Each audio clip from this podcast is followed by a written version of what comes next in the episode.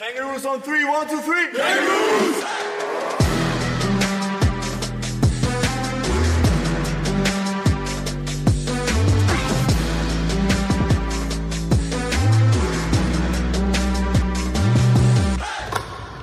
Hallo liebe Basketballfreunde und herzlich willkommen zurück zu Folge 10 mittlerweile von Jump, dem Kangaroos Podcast, präsentiert vom Iserlohner Kreisanzeiger oder kurz IKZ.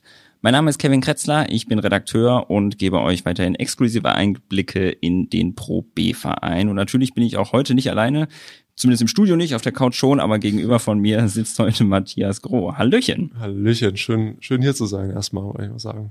Ja, ich freue mich auch, dass du da bist. freue mich auf unser Gespräch. Und äh, ja, die Zuhörer wissen jetzt schon, was, was kommt. Frage Nummer eins ist nämlich immer wieder mal, wer hat dich denn überhaupt nass gemacht auf dem Profiniveau? Ist da irgendwie was hängen geblieben? Auf dem Weg hier habe ich schon ein bisschen Gedanken gemacht. Finde ich gut. Vorbereitung ist alles. Ja, sicherlich. Ich höre ja auch in jeden Podcast rein, so deswegen. Oh, da geht mir das Herz auf. Nee, aber ähm, da würde ich sogar sagen, war das Kevin Strangmeier. Der spielt auch, ich weiß nicht, war, du warst ja auch beim Heimspiel bei uns. mhm. Der spielt in Leverkusen, äh, der Big Man da. Ähm, so, das ist so der erste, an dem habe ich auch meine Zeit in Ursprung verbracht. So ist der erste, an den ich da denken würde. Ja. Wie hat er dich da fertig gemacht? Gab es da ein paar Post-Moves und wurde einfach ein bisschen... So, ah, fake, fake hier, fake da, so, das hat, das wird wehgetan. Aber mittlerweile weiß ich schon ein bisschen bei ihm Bescheid. schon ein bisschen besser. So, ja. Ach, schon gescoutet mittlerweile. Jetzt Genau. weißt du, was da abgeht. nach, nach ein paar Jährchen hat das geklappt. Okay. Nicht nach einer Trainingseinheit, Nee, das nee. dauert ein bisschen. okay. Ja, du bist ein, ein recht stämmiger Typ auch. Ja. Zwei Meter vier sagt, ja, gerne. Zwei Meter vier sagt Wikipedia, ich glaube auf der Kängurus-Seite sind es zwei Meter fünf. Ähm, damit würde ich jetzt erstmal sagen, du bist jetzt nicht unbedingt der größte Big Man. Ähm, hast früher in Kaiserslautern und auch danach viel fünf gespielt. Mhm. Jetzt stellenweise in kleineren Aufstellungen auch noch bei den Kängurus, aber vor allem bist jetzt hier schon so der Vierer, würde ich jetzt sagen. Ähm, kämpfst aber unterm Korb natürlich auch emsig um Position gegen stellenweise Leute, die noch mal zehn Zentimeter größer Mhm. sind. Ähm, das stelle ich mir ziemlich schwierig vor. Wie schaffst du es da, so einen Höhenunterschied auszugleichen? Ähm, das, das ist echt schwierig. Aber ähm, ich versuche da immer, da gibt's so diese Technik, so ein bisschen zu sealen und den Gegner früher auszusperren. Also, dass ich jetzt nicht hingehe und sage, ey, ich stelle mich da hin und, und guck, dass ich gegen ihn ankomme, schieben, was auch immer. Da ist natürlich schwierig. Der ist stärker oder ähm, da versuche ich einfach meinen Schwerpunkt so ein bisschen auszu, ähm, auszunutzen. Dann hinzugehen, vielleicht zum Beispiel, wenn ich einen Screen setze, Rolle, dann schon früh, anstatt runterzurollen und einen Korb, einfach da stehen zu bleiben, zu gucken, was passiert, schon früh zum Beispiel hinzugehen, ihn zu zielen. Also mit mein, das bedeutet so mit den Beinen so ein bisschen seinen Weg auszusperren, um mir dadurch so ein bisschen Zeit zu gewinnen, dass ich jetzt in der Position zum Beispiel angepasst werden kann und nicht unnötig hier unterm Korb stehe und dann mit ihm rangeln muss, so ein bisschen. so versuche ich das dann meistens. Oder halt, ähm, genau, tief zu sein, den rauszuschieben und dann dadurch so ein bisschen was zu machen. Wie ist das dann defensiv? Ja, defensiv ist es dann dieses äh, gegeneinander, äh, wer stärker ist, so ein bisschen. Da ist es dann dieses einfach schauen mit der Brust aufnehmen, Stand, den Stand gut halten, Bauch anspannen und dann hoffen, dass, dass er nicht so weit reinkommt und bis dahin die Hilfe vielleicht auch da ist. Aber soweit hat es eigentlich relativ gut geklappt. Also ähm, am besten ist auch soweit, wenn man auch kleiner ist. Das sage ich auch meinen U14er noch jetzt, äh, die ich äh, im Training habe. Ich setze auch gerne die Kleinen auf die Großen, weil es ist auch immer dieses Reingreifen und dann mögen die vielleicht nicht so dieses Reindribbeln. Und dann damit so ein bisschen immer mal gucken, ein bisschen reingreifen, ein bisschen reinreachen für einen Stil oder sowas. Das, da sind die Großen so ein bisschen äh, angreifbar. Ja. Deswegen, ja. Ist das was, wo du dann auch drauf guckst, irgendwie wenn es Richtung äh, Dribbling geht oder so, dass du vielleicht dann deine, in Anführungszeichen, Größe ausnutzt und sagst, ja, okay, ich bin jetzt eben 10 Zentimeter kleiner und habe vielleicht dann eine Gelegenheit, das Dribbling ein bisschen eher zu attackieren, weil wir halt nicht beide so Hühnen sind. Ja, ja genau. Ich versuche dann, ihn einmal aufzunehmen, sobald er das erste Dribbling gemacht hat und beim zweiten so ein bisschen von hinten so kurz rein zu reachen und zu hoffen, dass er dann, dass der Ball dann wegkommt. Wenn nicht, ist natürlich auch über die Gefahr, er geht Mitte und schlägt einen dann, wenn man in der Situation, wenn man dann äh, reingreift, aber das Risiko versuche ich dann ein bisschen einzunehmen, aber ja, so weit ging das, klappt's. Weil es jetzt gerade schon das Zielen angesprochen im, im Angriff eben, dass du dich dann Mhm. beispielsweise in eine gute Position vor den äh, Verteidiger stellst, eine gute Anspielposition dann auch kriegst.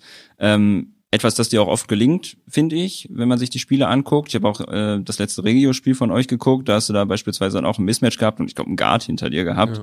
Ähm, ich habe das hier schon oft angesprochen, was auffällt, ist, dass du dann aber trotzdem nicht den Ball kriegst. Mhm. Egal welcher Big Man das jetzt ist, der unterm Korb eine gute Position hat, irgendwie werden Mismatches da nicht so wirklich ausgenutzt. Ähm, was glaubst du, warum ist das so? Ist das, ich denke mal, die Taktik des Teams kann es ja nicht sein, mhm. eine Vorteilssituation einfach so äh, zu ignorieren. Ja. Puh, also, das ist eine schwierige Frage. Die stelle ich mir natürlich auch immer. Also, wenn man ja sagt, ey, was ist los? Woran liegt es, dass ich jetzt die Kugel da unten nicht bekomme?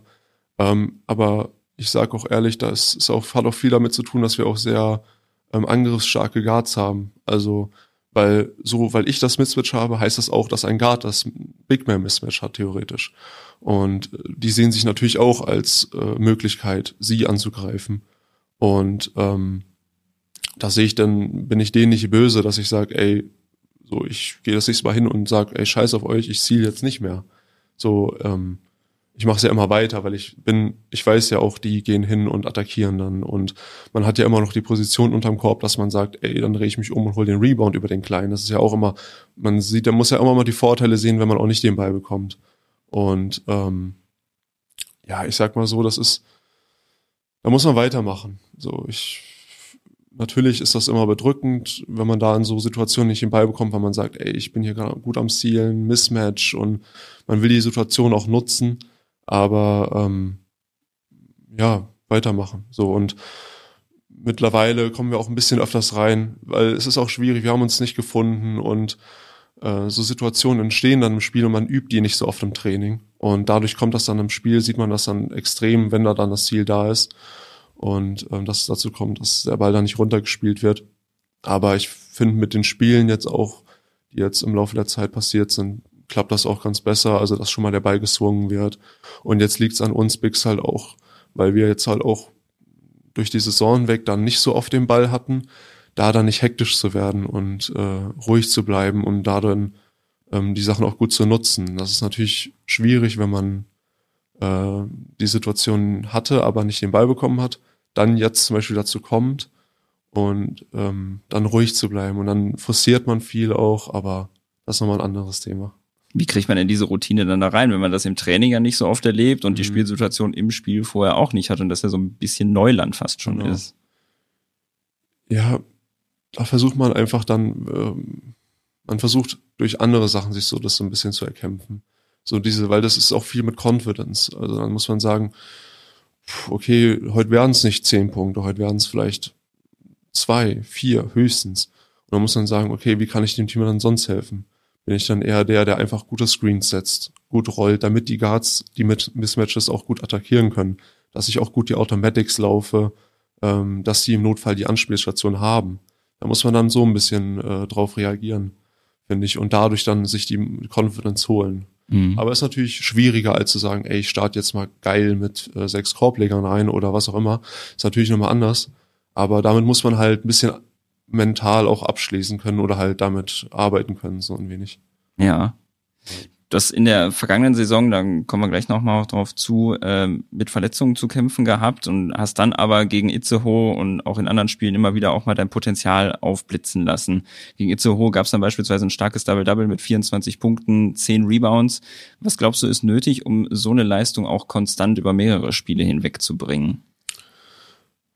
Also ich finde, da wäre sowas wichtig. Also erstmal sowas wie so eine Konstante in ähm, ist sowieso mit so einer Statline zum Beispiel finde ich generell schon schwierig in einem Team, wo, oder halt, wenn man sich auch auf Gegner vorbereitet, wo du jetzt zum Beispiel dann nicht so eine große Rolle spielen solltest, weil vielleicht der Guard einfach einen schlechteren Gegner hat und wir müssen da jetzt ein bisschen mehr Fokus drauf setzen. Aber ähm, ich denke, das ist halt dieses, wenn jeder so mit seiner Rolle zufrieden wäre, ist oder auch ähm, in seiner Rolle das machen kann und äh, hinbekommt, dann wird jeder davon profitieren und dadurch kommt dann die Konstante. So, ähm, natürlich gehört dazu, man trainiert jeden Tag und hasselt und versucht, seinen Körper fit zu halten, dass man wirklich jeden Spieltag erneut 100% abliefern kann. Und ähm, genau, aber ich denke, es hat auch viel mit dem Team zu tun, dass sich das wohlfühlt, ähm, auch zu sagen, ey, ich muss nichts forcieren gerade, weil bei mir läuft's. Bei uns läuft's, ey, ich äh, kann dir ruhig den Ball abgeben und dann läuft's bei dem, der gibt wieder zurück und so ergibt sich dann so ein bisschen so eine Wechselwirkung. Ähm, und dann entstehen solche Konstanten, würde ich sagen. Also ist das auch einfach so eine Sache, weil das, weil das Team recht tief ist und es nicht diesen ganz klaren Go-To-Guy gibt. Also das heißt, okay, wir erwarten jetzt einfach 20 und 10 jedes Spiel von dir, sondern jeder kann irgendwie mal was beisteuern im Game und dann schaut man im Flow einfach mal, wer steuert jetzt was bei, anstatt wirklich zu forcieren, okay, Matze unterm Korb, bam, bam, bam, genau. gib uns die 20. Ja, genau, also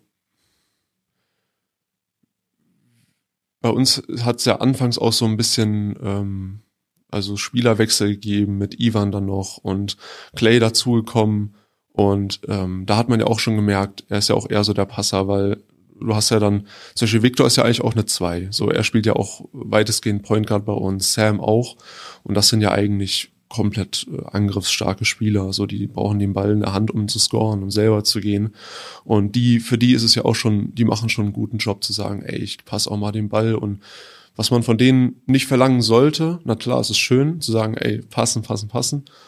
Aber ähm, das sind auch andere Rollen für die vorbestimmt gewesen oder halt ähm, hätten sein sollen. Aber die machen dafür ihren Job richtig gut, soweit, dass sie den Ball vorbringen und ähm, den Ball auch einen Plays callen, was auch immer. Und das hat man ja auch gut gesehen, als Clay hier frisch reingekommen ist.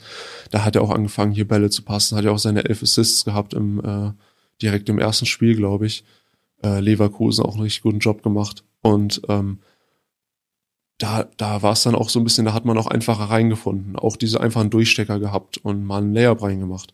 So, das sind, da muss man nicht hingehen, selber sagen, ey, ich brauche den Ball jetzt drin für ein 1 gegen 1, sondern einfach, du stehst da halt an einem guten Spot mal, kriegst den Durchstecker mal einen Layup rein, so.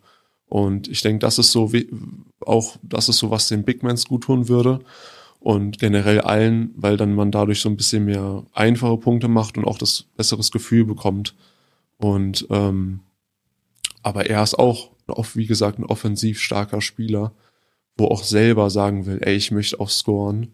Und so, wo, wem willst du dann was wegnehmen? Ja. So, das ist dann auch die schwierige Sache. Und ich glaube, das ist halt so das Problem, dass wir alle so ein bisschen ähm, so ein bisschen was anderes wollen, als wir machen müssten. So und äh, ja, so daran liegt's. Ich hoffe, das war die, ich habe die Frage richtig beantwortet. Ich bin jetzt nicht. Also du meinst dann jetzt vielmehr, jeder würde natürlich ganz gerne punkten, das ist halt natürlich auch geil, ne? wenn der Ball halt mal reingeht, man nimmt einen Wurf, fühlt sich gut, ne? aber man möchte natürlich auch nicht nur einmal werfen und einmal treffen, sondern jeder möchte auch irgendwie ein cooles Spiel haben genau. und was weiß ich, 15 Punkte oder so auch, auch mal haben, aber wie du eben sagst, das funktioniert natürlich nicht, wenn man so, so viele Leute hat. Genau. Ähm, nehmt, nehmt ihr euch dann zu viel zurück? Ich meine, als jüngerer Spieler, also jetzt meine, meine Situation, da gehe ich jetzt auch nicht hin und äh, schrei hier rum unterm Korb, ich stehe da, weißt du, sag, ah, hier, ich bin da, ich bin da. Ähm, da sagt man, äh, schaltet man sowieso einen Gang zurück und, äh, und hält sich da halt dann im Hintergrund eher äh, weg. Aber ähm, ja, wie gesagt, wir halten uns nicht zurück. Wir sind einfach zehn Profis, die auf dem Level scoren können oder performen können und äh, da ist es dann so, da kannst du, dann sind halt wirklich zehn Leute, die auch was machen könnten und dann sagen, ey, es ist schwierig da jetzt äh, zu sagen, ey, du machst das, du machst das, weil ich kann es ja auch selber theoretisch. Und das ist jetzt nicht egoistisch oder was auch immer, aber so, so kann es halt einfach jeder. Und wir sind ja auch alle relativ neu gewürfelt. Und deswegen ist es sowieso nochmal schwierig zu sagen, ey, ähm, ah, wir, letztes Jahr war es so, okay, dieses Jahr weiß ich, wie der ist, dann machen, versuchen wir mal so ein bisschen zu adjustieren. So, das ist ja für jeden eine neue Situation gewesen. Und jeder hat, kommt mit seiner Rolle, mit seinem Skill in dieses Team. Und ähm, ja, es ist halt vielleicht einfach schwierig gewesen, das so ein bisschen äh, so abzustimmen, dass es so wirklich perfekt funktioniert. Also davon würde ich jetzt mal sagen. Würde das noch ein bisschen mehr Zeit brauchen, deiner Meinung nach, damit das so perfekt funktioniert und man sich halt so gut kennt auf dem Platz? Ja, könnte sein, natürlich. Also ähm, ich finde so eine Saison, eine Saison in einem relativ neu zusammengewürfelten Team ist sowieso immer schwierig. Klar, wir sind zehn gute Spieler, die auch sagen können, ey, wir hätten, müssten eigentlich in einer besseren Situation sein, als in der wir gerade sind, natürlich. Ähm, aber ich sehe es auch trotzdem so, dass man sich, wenn man zusammengewürfelt ist, vor allem wir auch so gut leistungsstarke Spieler haben, dass man sich da auch erstmal abstimmen muss, in solchen Situationen zu wissen, wie spielt der, wie spielt der und wann muss der den Ball haben? Weil wir haben ja theoretisch auch in zum Beispiel Crunch-Time-Situationen hätten wir ja vier, fünf Spieler, die sagen, ey, ich könnte jetzt den letzten Punkt machen. Und da dann äh, so ein bisschen die Abstimmung zu finden, dass der eine dann vielleicht nicht abgefuckt ist, nachdem der den Wurf nimmt, das ist nicht einfach. Und ähm, ja, da, da ist dann sowas wichtig, dass man sagt, ey, gib ihm Zeit, in der nächsten Saison vielleicht zu sagen, hey, äh, greifen wir neu an und jetzt weiß man, ey, hier ist der Leader, der ist äh, der, der ist der, so ein bisschen. Ja. Also Toni hat ja jetzt äh, interimsmäßig als Head Coach erstmal übernommen, vielleicht bis zum Ende der Saison, meinte Michael ja auch. Ähm, was würdest du denn sagen, läuft unter Toni jetzt so ganz anders? Ähm, wie gesagt, wie angesprochen, schon so ein bisschen die Aggressivität. Ähm, der macht da schon ein bisschen auch, der versucht da so ein bisschen Härte reinzubringen, dass wir da so ein bisschen mehr helfen, wenn wir also einfach ein bisschen aktiver sind auf dem Feld, dass wir da immer die Hände da sind, da mal auch ein Doppeln spontan, so ein bisschen sowas. Ähm, auch mal so ein paar ausgefuchste Plays, die er halt aus seiner Erfahrung auch kennt. Weil er hat ja auch schon hoch gespielt, dann kommen auch mal Plays, wo du denkst, okay, krass, funktioniert das und auf einmal ist er wide open unterm Korb gegen Köln zum Beispiel auswärts, haben wir ein Play geübt die Woche, äh, auf einmal steht er da unterm Korb und äh, Travis hat den offenen Dank. So Sachen, wo er so ein bisschen Expertise reinbringt, jetzt sag ich mal. Ähm, ja, das so in die Richtung, würde ich sagen. Ist uns das Training irgendwie ein bisschen anders, dass er das ein bisschen anders gestaltet? Ähm, ich würde sagen, ähnlich wie Dennis eigentlich. Ähm, grob gesagt. Ich denke einfach nur so ein bisschen bisschen erfordert mehr Schnelle, sage ich jetzt mal. So ein bisschen, dass es alles so ein bisschen zackiger funktioniert, alles bisschen zügiger geht. Und ähm, ja, da würde ich so ein bisschen sagen, so ein bisschen mehr Schnelle reinbringen, dass mhm. wir auch schneller die Fastbreaks rennen, äh, schneller die Positionen reinkommen, finden. Und er versucht auch so ein bisschen anzupreisen, dieses früh den Ball loswerden, dass man da gar nicht in diese Bredouille kommt, zu sagen, ey, ich bringe den Ball vor und da kann der Steal mal passieren oder so, sondern einfach früh den Ball loswerden, schnell in die Plays reinkommen, so sowas. Hat sich denn unter Toni jetzt auch irgendwie ein bisschen was bei dir geändert? Dass, du, dass du so ein bisschen mehr Minuten siehst, dass sich deine Rolle vielleicht auch ein Stück weit geändert hat? Ähm, ja, ich denke, ich hab, hätte sowieso noch ein bisschen anderen Bezug zu ähm, Toni, weil wir auch im Sommer viel zusammen Individualtraining gemacht haben und ähm, er auch noch mal so vielleicht auch noch ein Stückchen besser weiß, was ich könnte oder kann. Ähm, aber ja, minutentechnisch hat sich natürlich ein bisschen was geändert, auf jeden Fall. Ähm, und aber ansonsten, ja, ich denke einfach so bei Toni hat man so ein bisschen mehr diese Aneckpunkte, wo du weißt, ey, wenn ich jetzt hier einfach hingehe und mir in der Defense den Arsch aufreiße und halt doppel, doppel, doppel, dass du dadurch so ein bisschen das, die auch die Minuten siehst oder halt sagst, ey, dadurch erhältst du vielleicht von ihm diesen Zuspruch und sagst, ey, da, da freut er sich mehr drüber, gibt dir mehr Vertrauen oder sowas. So in die Richtung würde ich sagen. Mhm. Ähm, aber jetzt auch nicht großartig. Äh, ja. Ja.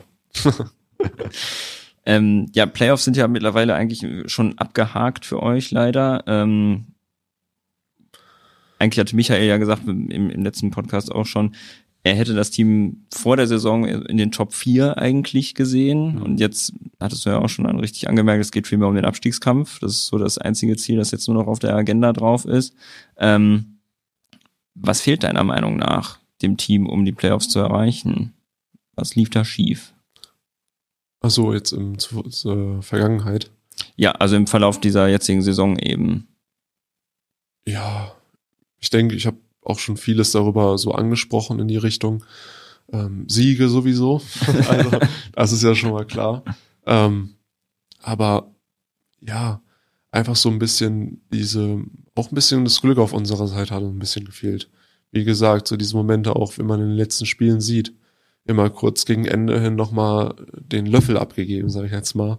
Und dann ähm, mit minus zwei nach, also zu Hause gewesen oder das sind so diese Siege, die man mitnehmen muss. Oder auch am Anfang der Saison schon das Spiel gegen Itzehoe, direkt zum Start der Saison. Ähm, sowas hätten wir schon mitnehmen müssen, damit man mit der Zeit auch eine entspanntere Situation hat, wenn du halt einmal in diesen Fluss kommst, verlieren, verlieren, verlieren. Und ähm, das ist dann schwierig, auch mal einen Sieg als gewonnen anzusehen, weil man sagt, ey, vielleicht hatten die auch einen schlechten Tag. So, dass man wirklich sagt, ey, wir holen uns da aus diesem Sumpf raus und kommen damit mit breiter Brust jetzt als Sieger hier raus und oder verlieren auch als Sieger. Und das gelingt uns jetzt auch mal, finde ich, mit den letzten Spielen, dass wir auch sagen, ey, wir verlieren zwar, aber sage ich halt auch mal mit Stolz und auch mit, mit einer Leistung, die man sehen lassen kann.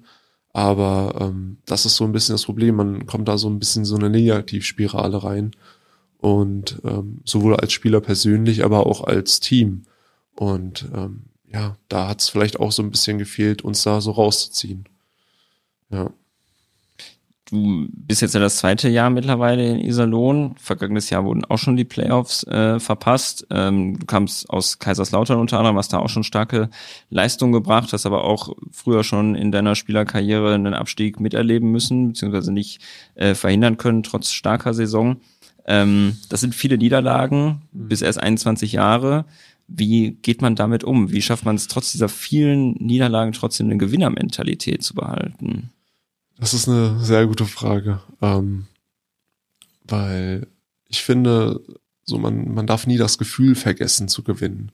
So dieses dieser Adrenalin, den man hat oder einfach diese diese Woche auch danach. So, es ist so ein schönes Gefühl nach einem Win zu sagen, ey, man legt sich jetzt schön ins Bett, man schläft wie ein Baby. So, ist wirklich schön und dieses Gefühl, das muss man haben, das muss man fühlen auch in der Situation dass man auch hingeht und diesen Win auch zelebriert und nicht sagt, ey, es war okay, weiter geht's, sondern auch mal hingeht, auch mal jetzt nicht feiern gehen muss, kann man auch machen, aber auch einfach mal dieses Gefühl aufnimmt und sagt, ey, coole Sache, geile Leistung als Team auch als Team auch feiert.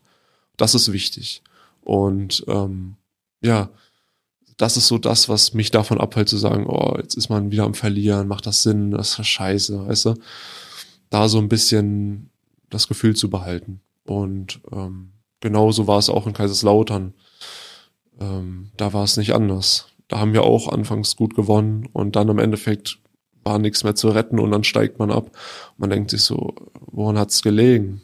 Also so und äh, ja, aber genau so in die Richtung kann man dann auch trotzdem so, so kleine Gewinne rausziehen? Weil du sagtest ja gerade, man verliert jetzt zwar quasi auch, aber geht trotzdem mittlerweile auch mit einer stolzen Brust trotzdem raus, weil man eben weiß, ja, wir haben hier über lange Strecken eigentlich eine richtig gute Leistung gebracht. Sind das so kleine Siege vielleicht innerhalb der Niederlage, die du da rausnehmen kannst, um dann trotzdem so diese Gewinnermentalität zu behalten? Genau. Weil die Niederlagen stapeln sich ja jetzt ja eigentlich auch wieder. So, das ist so, was jeder anders sieht. Also, so ich persönlich finde das auch schwierig, das immer so als Gewinn anzusehen, wenn man sagt, ey, man hat gerade verloren, so was hat man jetzt eigentlich gewonnen auch. Aber ähm, da macht Toni oder ähm, Michael auch einen guten Job, dass sie auch nach dem Spiel hingehen und oder auch unsere Leader wie Joe und äh, Ruben auch mal hingehen und sagen, ey, Jungs, es war ein gutes Spiel. Es hat jetzt nicht gereicht, aber wir müssen Long-Term denken, jetzt auch noch für die letzten Spiele, die kommen. So, wir können jetzt nicht immer sagen, oh, wieder verloren, was auch immer. Und ähm, da ist es auch wichtig, sich das klar zu machen und ähm, ja, so diese Gewinne rauszuziehen. Mit dem persönlich kann man sowieso sagen, vielleicht haben wir ein gutes Spiel gehabt, persönlich, auch wenn man verloren hat, kann man sagen, okay, kann man sich so ein bisschen auf die Schulter klopfen, aber eigentlich sollte es sein, gewonnenes Spiel, da die Leistung ein bisschen ähm, hinterfragen und da dann sagen, okay, das war ein gutes Spiel, da habe ich auch gut gespielt, so. Ähm, da finde ich das dann schwierig, da muss man dann als Team dann wirklich sich darauf fokussieren, sagen, okay, da haben die Plays gut geklappt, das und das hat gut geklappt, das muss man jetzt ins nächste Spiel mitnehmen. Und äh, so würde ich die kleinen Gewinne ansehen. Ja sorgt sowas denn diese vielen Niederlagen, die diese Saison eben passieren, auch schon dafür, dass man ein bisschen nach vorne schaut, weil du hast ja, bist jetzt auch wieder vertragsfrei, so wie ja mhm. praktisch alle eigentlich im Kader, dass man da schon schaut, wo zieht's mich vielleicht dann für die nächste Saison hin oder spielt das innerhalb einer Saison noch gar keine Rolle? Ähm, also ich habe das aktuell, ich hatte das auch davor immer nach der Saison. Also in der Saison habe ich mich eigentlich nie eher, also entweder umgeschaut oder schon Kontakt zu irgendwelchen Teams gehabt. Ähm, sowas finde ich auch nicht gut, außer du entscheidest dich akut vielleicht zu sagen, ey, ich wechsle das Team oder du schaust dich wirklich um zu sagen, ich möchte jetzt wirklich wechseln, das ist keine Situation für mich. Ähm, ich finde, da bin ich so, dass ich erstmal nach der Saison klaren Tisch mache und sage, wie sieht's aus? Ähm, Gespräche natürlich mit Iserlohn führe, Abschlussgespräche, ähm, was sie sich, wie sie mich auch fanden, was sie sich vorstellen. Ähm, aber auch natürlich dann muss man sich darüber Gedanken machen, wie sieht's für die Zukunft aus. Man will ja immer weiterkommen. Äh, man will aber auch die perfekte Posi äh, also Situation für sich finden. Und darum geht's halt. Aber das sowieso erstmal nach der Saison. Das ist früher auch schon, habe ich gesehen, für die Jugendnationalmannschaft gespielt. Ja. Wie kam das denn zustande? Was war das für eine Erfahrung? Boah, da war ich so ein ganz kleiner Butschi. schon lange her. Das war U16. Ähm. Eigentlich nicht so lange her, wenn du jetzt 21 bist. Ich bin schon alt. Also, ja. nee, aber ähm, das war noch Zeiten, da war ich, ähm, das hat schon früh angefangen mit dem Kaiserslautern, da war ich schon so Auswahlverbänden. Ähm, dann nach, als ich in Ursprung war, da war das schon eher so ein bisschen öfters, dass ich dann da in der Auswahl war, kurz vor der EM 16 leider ausgeschieden. Das hat mich ein bisschen verletzt. Aber ähm, an sich war eine coole Erfahrung. Auf jeden Fall. Das hat sich einfach ergeben, weil man JBL gut performt hat. Big Man zu der Zeit auch war, der ein bisschen größer war. Das ist natürlich auch nicht äh, abzuwenden, weil damals war man dann auch vielleicht ein bisschen rare, würde ich sagen. Und dadurch auch ähm, einfache Chancen gehabt, aber ähm, auch immer dafür geackert, weil für mich war das natürlich auch ein Ziel, 16 Nationalmannschaft. Ich, das Ziel von Wählen wäre natürlich wie hier die Jungs letzten Sommer WM zu zocken, das ist natürlich das Geilste, was du machen kannst. Oder ähm, sowieso, es gibt ja auch noch 3x3 äh, Nationalmannschaft oder sowas, finde find ich auch noch cool. Ist auch noch interessant für mich, da noch äh, vielleicht die Situation zu finden, wo ich reinkommen kann. Gibt es da irgendwie schon Überlegungen, dass du dann wie Sam beispielsweise den Sommer über einfach noch ein bisschen die Freiplatzsaison mitnimmst? Ja, sowieso. Also ich habe sowieso vor, wenn das jetzt auch nicht auf nationalem Level äh, klappt, einfach zu sagen, ich nehme Turniere mit. Ich habe da auch schon ein paar Kollegen, mit denen ich sage, ey, wir wollen da ein bisschen was angreifen, ein paar Turniere mitspielen, Köln, was auch immer. Ähm, sowieso war ich ja auch schon mit Sam im Gespräch, vielleicht auch mal, weil er hat ja auch die Co Connections so ein bisschen ja. äh, zu den ganzen Leuten zu sagen, ey, ähm, vielleicht mal jemanden finden, damit, dass ich auch mal in die 3x3 Nation Tryout machen kann, zu gucken, vielleicht finde ich mich gut, vielleicht passe ich da auch rein und ähm, ja, so in die Richtung, aber hätte ich auf jeden Fall Bock. Das klingt doch geil. Ja. Ähm, ja, ich habe versucht, ein bisschen was Privates über dich rauszufinden. Richtig schwierig, dich zu stalken, äh, musste ich leider feststellen. Das war eigentlich ganz gut. ja, ist eigentlich nicht verkehrt, wenn man nichts über einen rausfinden kann, das stimmt natürlich. Ich fand, das passt irgendwie so ein bisschen zu deinem Verhalten auf dem Konto. Du wirkst wie so ein bisschen so ein ruhiger Typ, ein bisschen ja. schüchtern vielleicht, deswegen überraschte mich nicht unbedingt. ähm, aber mich würde mal interessieren, wie gestaltest du denn dann deine Freizeit abseits des Basketballplatzes und des Trainings? Ja, also nebenbei äh, studiere ich ja noch Wirtschaftsrecht ähm, da habe ich schon damals an der Hochschule noch, als ich zu Kaiserslautern-Zeiten Regio gespielt habe, angefangen. Und jetzt war das so ein bisschen schwierig mit äh, Online-Studium, da so was zu finden, was einem auch, also so ein bisschen kompatibel ist, auch geldtechnisch so ein bisschen natürlich immer die Frage. Aber das mache ich so, so ein paar Stündchen von meinem Alltag, versuche ich da schon die Uni ein bisschen äh, reinzulegen ähm, dann achte ich ja natürlich auch viel auf Ernährung. Das heißt, ich koche auch ein bisschen viel. Ich finde das auch ganz cool eigentlich. Also so ein bisschen auch hobbymäßig. Mal so ein bisschen ein paar Gewürze zusammenzupacken. weißt du? Das finde ich ganz cool. Äh, ansonsten viel auch mit Freunden, FaceTime. Äh, das ist sowieso auch eine Sache. Ähm, ja, dann auch mal ein Büchlein, aber auch mal dann abends mal ein bisschen zocken, sowas. Mit ein paar Kollegen online ein bisschen was zocken abends. Äh, ist immer schwierig, nach so einem 20 Uhr Training dann noch abends hinzugehen, aber ähm, ja, die Nächte kurz, die Mittagsschläfe lang, so, so regelt man sich das dann so ein bisschen. Und ansonsten, ja, das wäre es eigentlich so ein bisschen. Zockst du dann auch Basketball mit deinen Freunden? Boah, gar, damals, als ich jung war, 2K war schon so, war schon eine geile Sache, aber mittlerweile so immer das Gleiche gewesen. Und äh, nee, nicht wirklich. Da sind so eher so ein bisschen die Story-Survival-Spiele, die man da so ein bisschen reinhaut. Okay. Ja. Machst du dann auch mal mit den Teamkollegen was? Weil Elias hatte beispielsweise hier äh, vom, von der Therme äh, geschwärmt, die er mit Sam mhm. öfters mal aufsucht, um da Krokodil zu spielen. Ja, ja, also mit, ähm, mit Ben oder so, da haben wir auch schon mal was äh, gemacht, so ein bisschen mal Burger gemacht oder so, am so Mittwoch. So heute zum Beispiel haben wir immer abends frei und da gehen wir dann hin und machen dann mal was oder ähm, abends treffen am Wochenende, ähm, dass wir uns da zusammen, zusammen mal treffen, zusammensetzen, ein bisschen chillen. Ähm, sowieso Ruben bietet auch mal an, dann samstags mit ihm mal bei ihm in der Wohnung zu sein, ein bisschen was zu machen. Ähm, so, also so in die Richtung. Also sagen. Teambuilding findet da auch schon statt, ja, abseits des Trainings. Auf jeden Fall. So jeder mal mit jemand anderem, aber ähm, so, es ist die Möglichkeit offen auf jeden Fall. Es ist natürlich auch, jeder macht natürlich auch noch was. Also es gibt viele, die studieren. Viele haben auch Freundinnen hier. Also das ist immer so ein bisschen schwer abzugleichen, ähm, da dann die Zeit zu finden, weil man dann auch sagt, ey, okay, jetzt will ich vielleicht auch mal chillen und alleine sein oder mit meiner Freundin was unternehmen an dem freien Mittwoch. Äh, zu sagen, ey, nee, pack mich mal jetzt vor. So, das will's ja auch nicht. Aber an sich, äh, es läuft schon. Ja. Du wohnst ja auch mit Travis Henson zusammen, habe ich ja. gehört. Wie, wie läuft das da so? Wie, wie ist da so ein Alltag geregelt? Gibt es da irgendwie so klare Pläne, wer irgendwie mal putzt oder wer aufräumt oder sonst irgendwie was? Ja, also wir machen das schon so ein bisschen, also wir leben jetzt nicht dreckig. das klingt jetzt schon nach typischer Jungs-WG einfach. Ja, ja, genau, so in die Richtung. So, man ist jetzt nicht hier hinterher und wischt den Boden dreimal in der Woche. Ähm, so, wenn es mal ist, dann staubsaugt man mal. Äh, wenn man mal selber das Zimmer saugt, dann geht man auch hin, geht mal durch die Wohnung oder so. Wir nehmen auch mal einen Müll dann zusammen runter oder was auch immer. Aber ähm, Travis ist auch die meiste Zeit sogar eher ein bisschen äh, aus der Wohnung, weil er viel auch mit Clay zusammenhängt. Also die sind ja hier dauerhaft was am machen. Also es ist eher schon so ein bisschen außer Haus. Und wenn, dann ist man auch im Mittagsschlaf machen und ist dann für sich so ein bisschen, wie gesagt, auch ist immer in Interessen äh, unterschiedlich. Ähm, Travis macht das, ich mach das so ein bisschen, dann ist natürlich, ist man jetzt nicht so viel am Rumhängen, aber so, da findet er ja genau mit Clay so einen richtig coolen Partner, mit dem er dann auch was auch immer machen kann. So zocken, äh, was zusammen gucken oder so. Da sind die so ein bisschen diese Ami-Connection und da ja. ist er dann auch mit dem ein bisschen was machen, ja. Ja gut, ist ja auch verständlich, wenn man da gleiche Nationalität hat, dass man sich da ein bisschen hingezogener genau. fühlt, als jetzt genau. dann irgendwie sonst abzuhängen. Ja. Ähm, und das gerade gesagt, du studierst ja auch. Mhm. Ähm, wo siehst du dich denn da vielleicht dann nach dem Basketball? Gibt's da schon Pläne?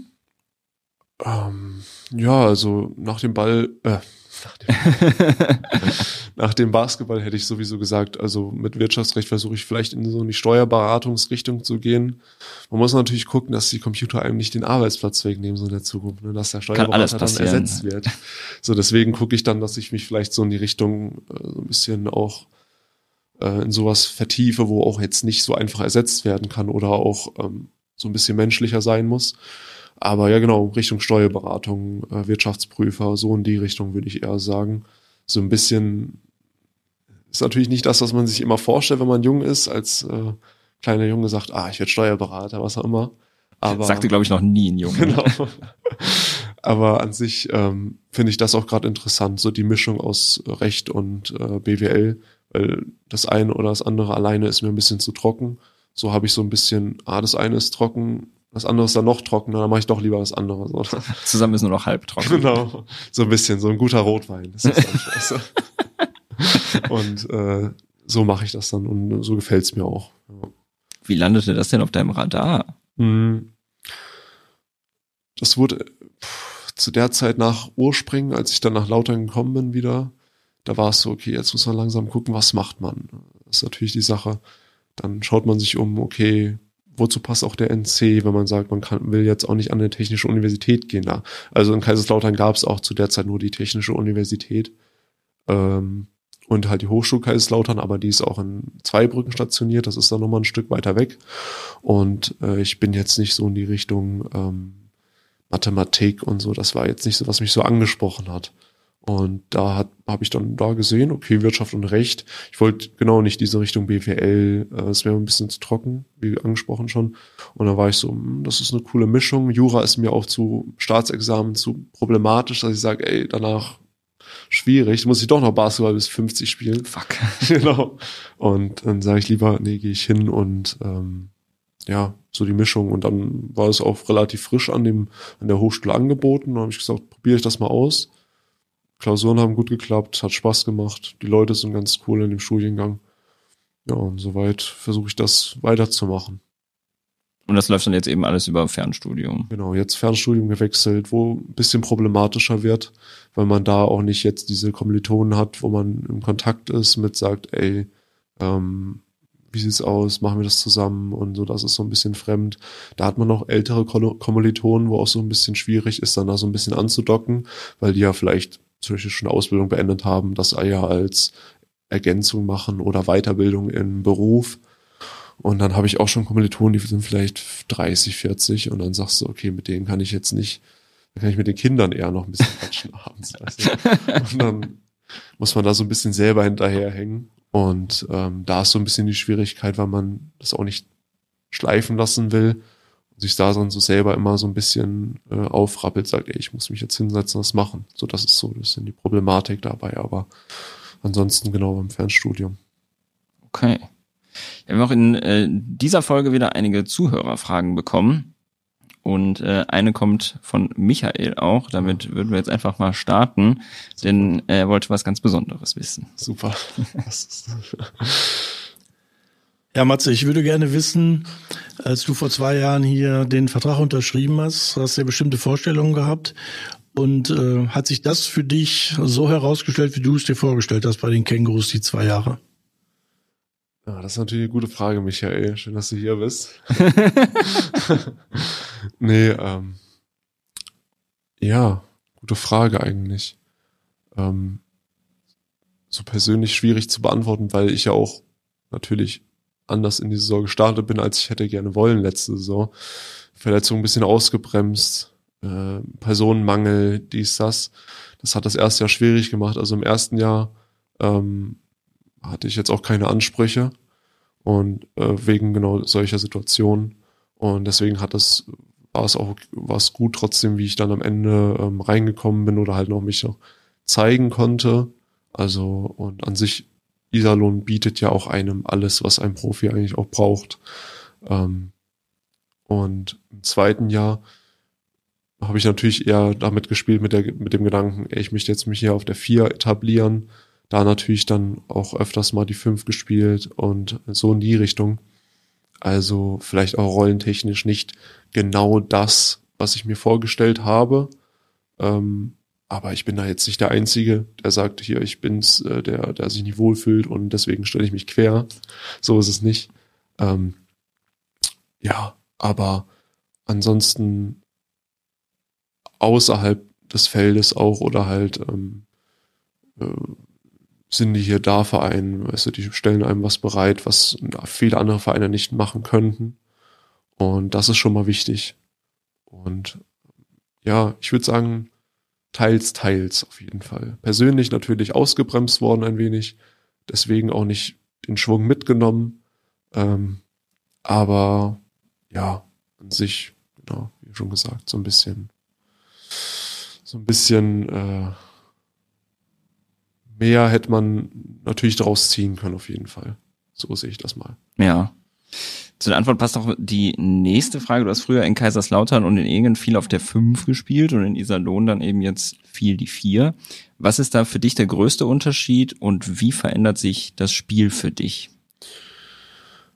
Als Fünfer ist man eher so auch in diese Pick and Rolls verwickelt, ähm, eher mal auch nur im Low Post aktiv, Back to the Basket und sowas. Und als Vierer, da musst du halt schon mehr auch mal oben an Top stehen, mal den Swing bekommen, vielleicht auch mal einen attackieren, ähm, auch mal einen drauflöten oder äh, dann, wenn man zum Beispiel den Ball dann im Low Post bekommt, aufzudrehen und mal zu sehen, was geht, weil du versuchst ja vielleicht auch den Big Man dann mit der Schnelligkeit zu schlagen, also indem du dich ihm face to face hinstellst im Post, wo der Big Man sagen würde, nee, ich gehe mit dem Rücken runter, drehst du dich vielleicht in Situationen auf, wo du angreifbarer bist, dass du sagst, ey, du kriegst vielleicht mal den Ball weggestealt oder sowas. Und da ist es dann schwierig, so ein bisschen der Wechsel, dass du jetzt nicht mehr dieser bist, ich, ich habe den Rücken zwischen mir und dem Ball und ich versuche mich da so ein bisschen zu schützen, sondern du musst dich jetzt so ein bisschen dem Gegner stellen. Also du hast jetzt den Ball zwischen dir und Mann und versuchst jetzt einfach so dadurch so ein bisschen Sicherheit zu gewinnen, dass du den Ball nicht los wirst und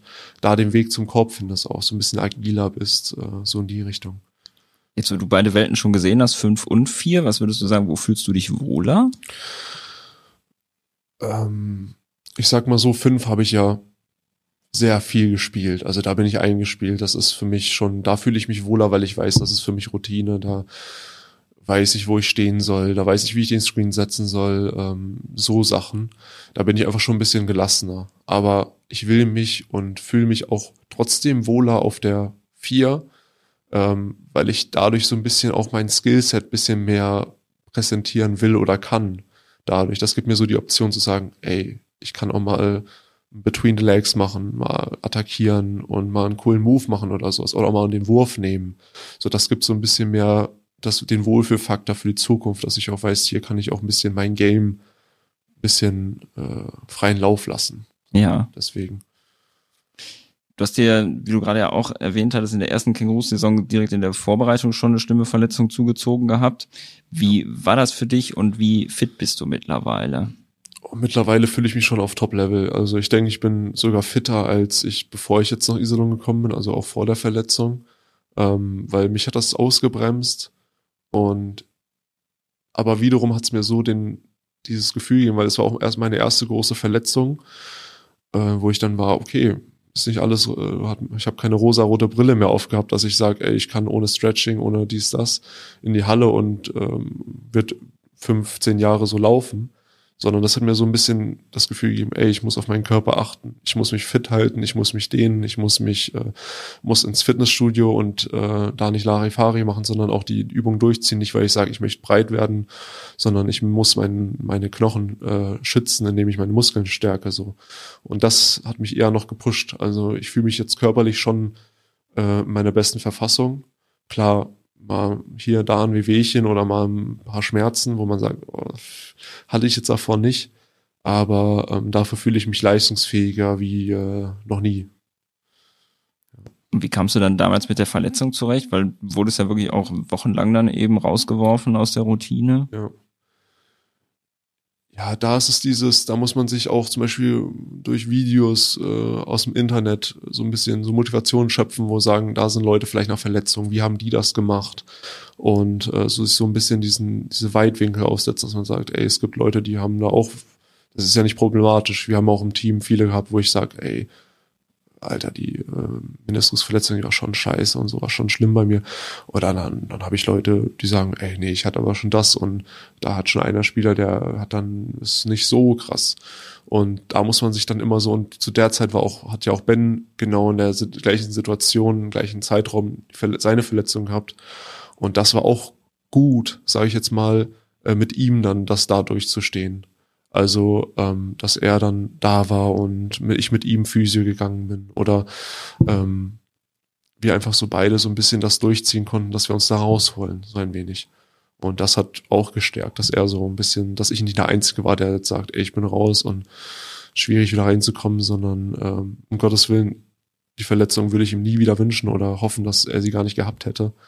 Aber in der Situation war er so der beste Partner, äh, den ich mir wünschen hätte können, dass ich mit ihm die Zeit durchstehe danach auf jeden Fall. Ja. Letzte Frage auch von den Zuhörern. Was passiert in der Halbzeitpause in der Kabine? Ah, okay, das ist eine ganz interessante Frage. Ich gehe mal davon aus, dass danach das dritte Viertel nicht so rosig läuft, dass da die Frage kommt. Es könnte ja auch was Gutes danach passieren. Das kann natürlich auch sein, aber ähm, ja, also in der Kabine wird ja immer sowieso, jetzt gehe ich mal ganz neutral, also jetzt nicht auch bei uns, da wird ja auch natürlich erstmal hingegangen und die Sachen besprochen, die jetzt nicht so gut liefen. Also woran muss man arbeiten? Wieso sind wir hinten? Da geht man vielleicht auch kurz den Statsheet durch. Also man kriegt ja immer dieses Up-to-Date, woran lag's?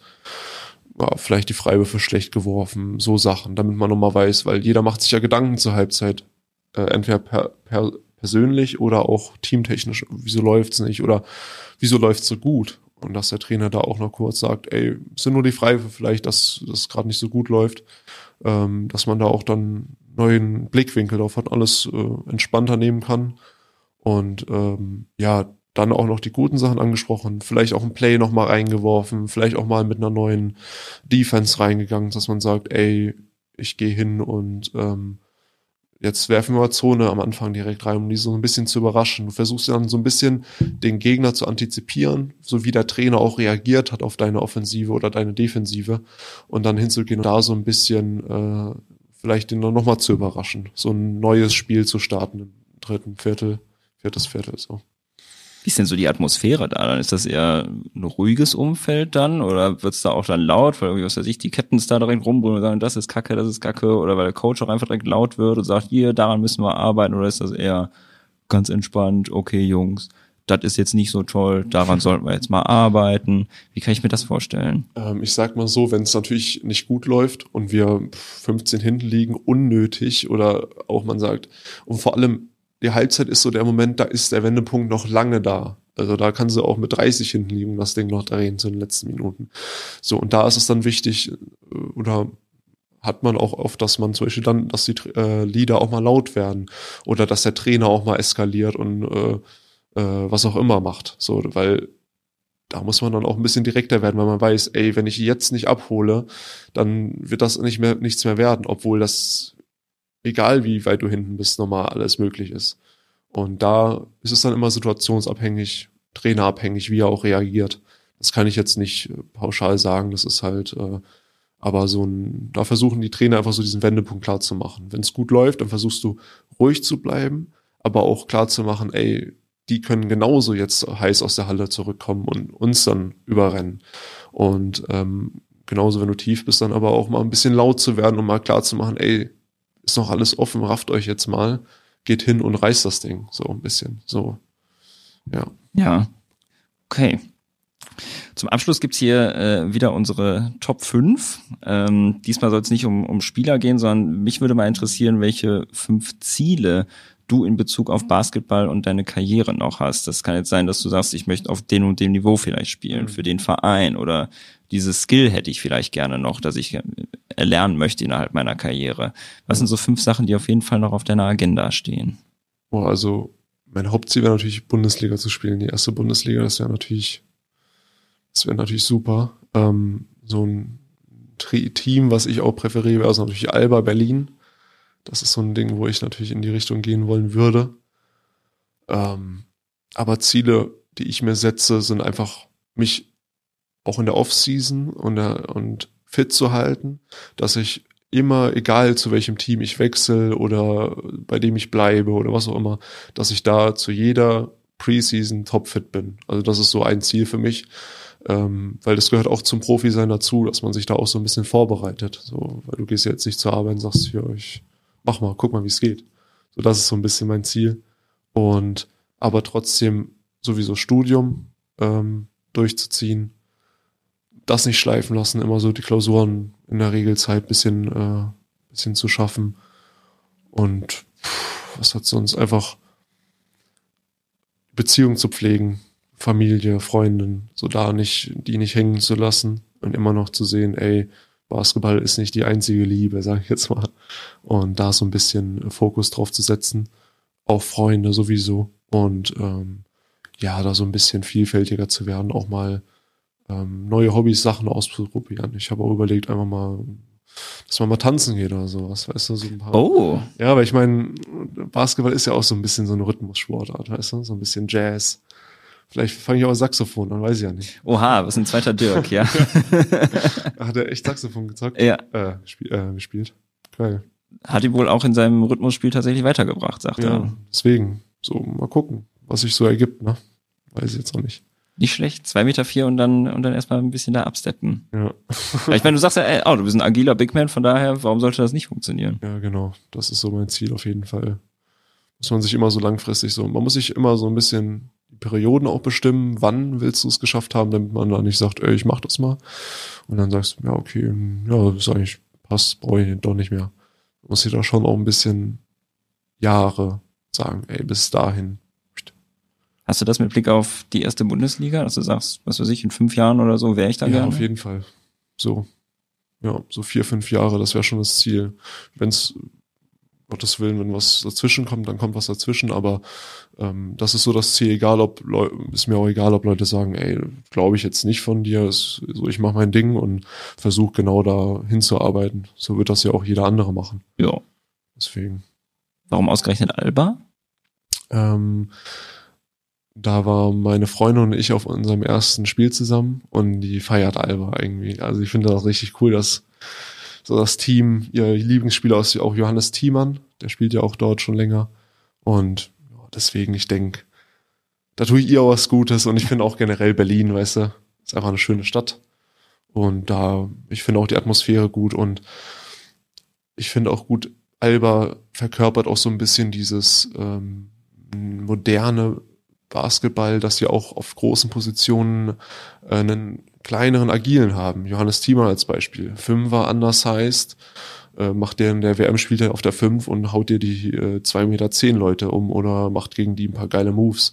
Und so ein bisschen da die Richtung, die finde ich eigentlich ganz cool. Mhm. Ja. Okay, gut. Damit kommen wir dann auch zum Ende der heutigen Folge. Ähm, die nächste Folge gibt's am 21. März, denn wir erscheinen ja immer mit einer neuen Folge am Donnerstag vor den Heimspielen. Folgt dem Podcast auf jeden Fall auf der Plattform eurer Wahl. Wir erscheinen, sei es jetzt auf Apple Podcast, Spotify, Google Podcast, wo auch immer. Äh, ansonsten folgt auch den Social-Kanälen von IKZ Online und den Iserlohn Kangaroos, denn der IKZ berichtet natürlich auch immer wieder zu den Spielen, vor den Spielen, Spielerporträts etc. Ähm, auch dann auf der Website ikz-online.de. Und ansonsten bleibt mir nur noch zu sagen, vielen lieben Dank, Matze, dass du dir die Zeit genommen hast für das super Gespräch. Hat mir sehr viel Spaß gemacht. Ich drücke dir ganz, ganz viel die Daumen. Einerseits für die ganzen Ziele, Ziele, die du noch hast in deiner nahen und fernen Zukunft, aber natürlich auch, dass ihr den Klassenerhalt dann weiterhin schafft. Ich danke dir. Hat mir auch, hat mir auch echt Spaß gemacht. Und ich wünsche euch und also auch den Zuhörern alles Gute auch noch für die weitere Zukunft. Das klingt gut. Alles gut. Bis zum nächsten Mal. Ciao, ciao. Tschüssi.